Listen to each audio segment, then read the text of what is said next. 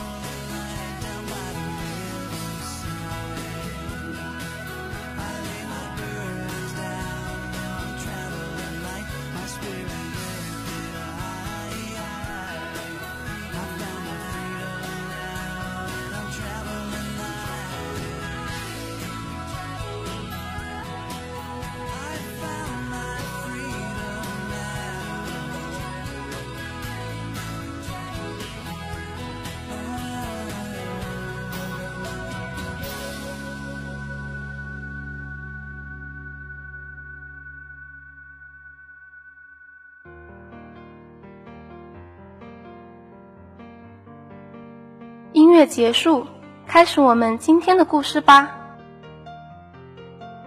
Whatever love means. Although neither of them remember the occasion, Diana first met her future husband when she was just a baby. It happened during the winter of 1961.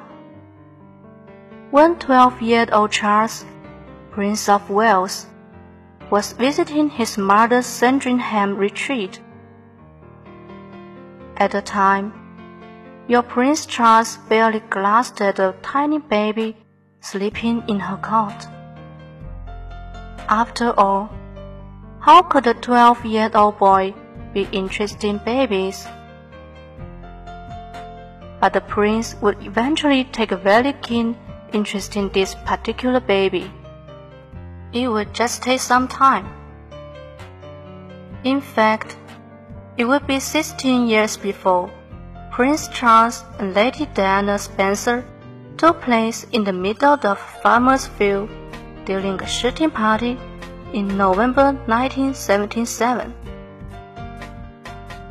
It was a cold, rainy, blinking afternoon when 16-year-old Diana, dressed in a borrowed parka, that was too large for her.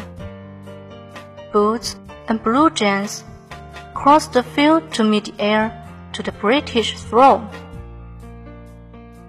It was almost twilight when the two came face to face near Nobottle Woods. What a sad man, Diana thought when she first saw him.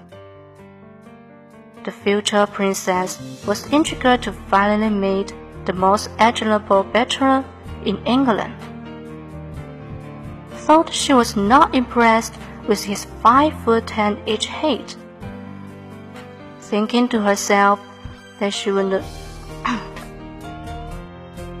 thinking to herself that she would tower over him in high heels. But Diana would later say that she admired his beautiful blue eyes. Prince later remarked that he thought Diana was a very jolly and attractive girl, full of fun.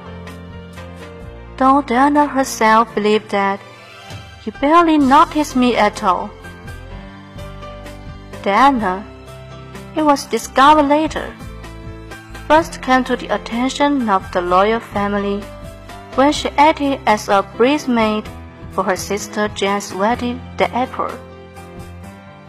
It was the first major social occasion that Diana attended as a young woman. And many of the lawyers were surprised at how beautiful and mature the once gawky girl had become.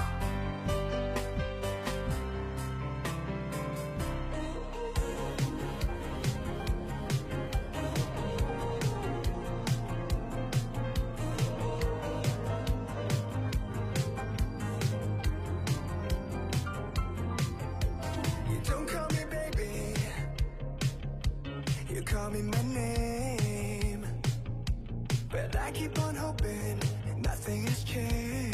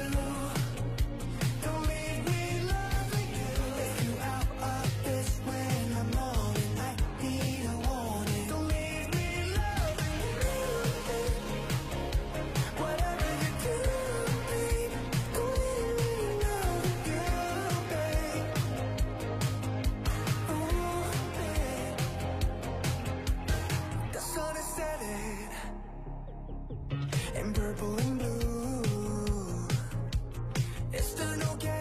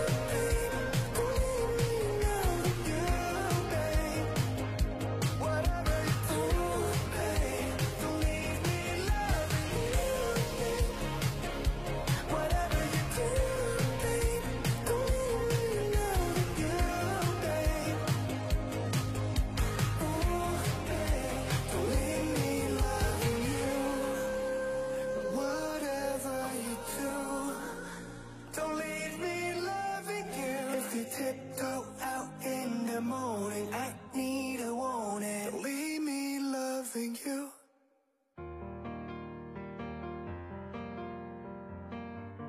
Even the Queen Mother, Prince Charles' grandmother, noticed Diana's beauty, grace, and charm. She complimented the Earl on the fine job he had done in bringing Diana up. A short time later, Prince Charles sent his valet to hand deliver a formal invitation for Diana to accompany him that very evening to the opera and the day-night dinner at the palace. Though she was flustered, and the invitation came at such short notice, Diana accepted. She and the roommate, Caroline Bartholomew, hurried to dress and prepare Diana for a big date. The evening was a success, and the invitation to party on the royal yacht came soon after.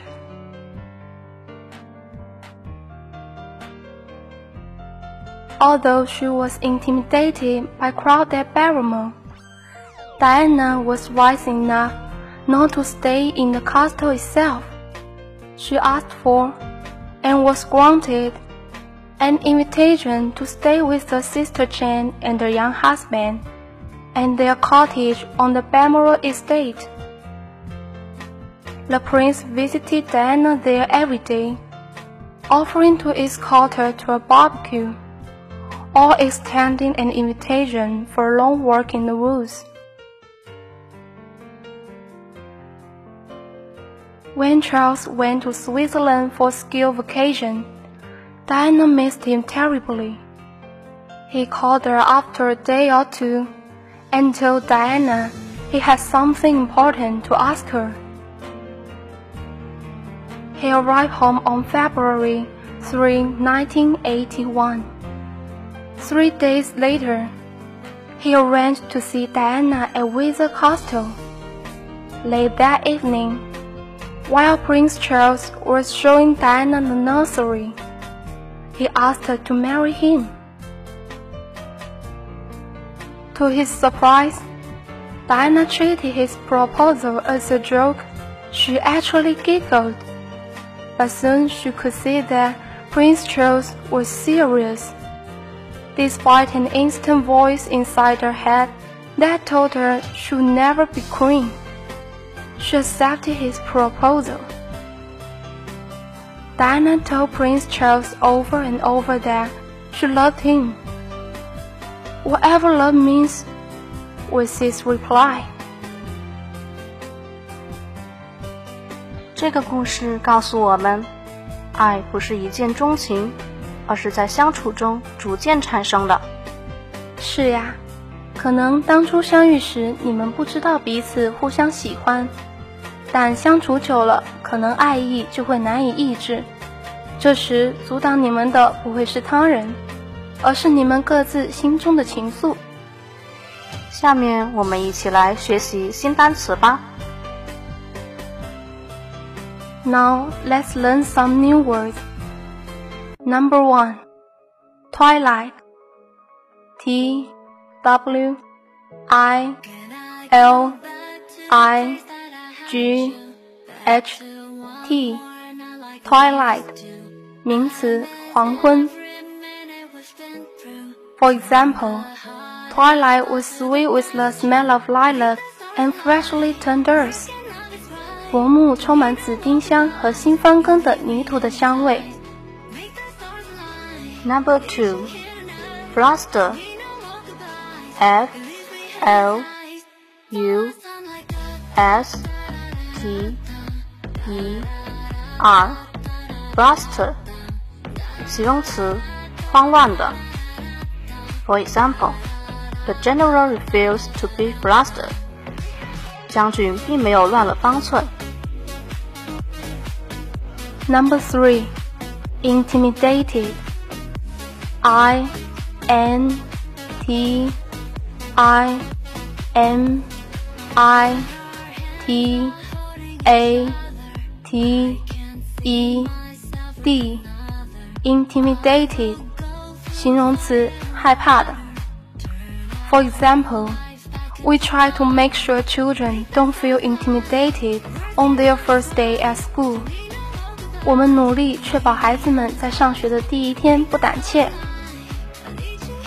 Number four, giggled. G I G G L E D, giggled.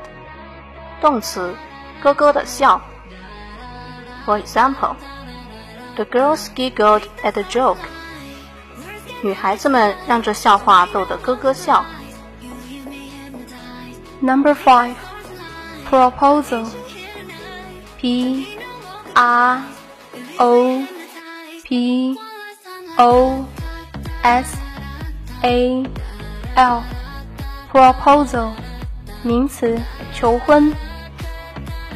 For example, after a short courtship, she accepted his proposal. 在短暂追求之后，她接受了他的求婚。一曲终了，繁花散尽，一人已逝，至于一声空叹，写出了爱情的悲伤。因为爱情总让人捉摸不透，爱情也能使人成长，让我们知道什么是责任。所以不要胆怯爱情，也不要因为失去爱情而痛苦，因为人间值得我们好好生活。我是静佳。我是燕芬，感谢来自二零电子的导播周勇和二零信管的编辑欧阳，谢谢大家的聆听，我们下周再见，拜。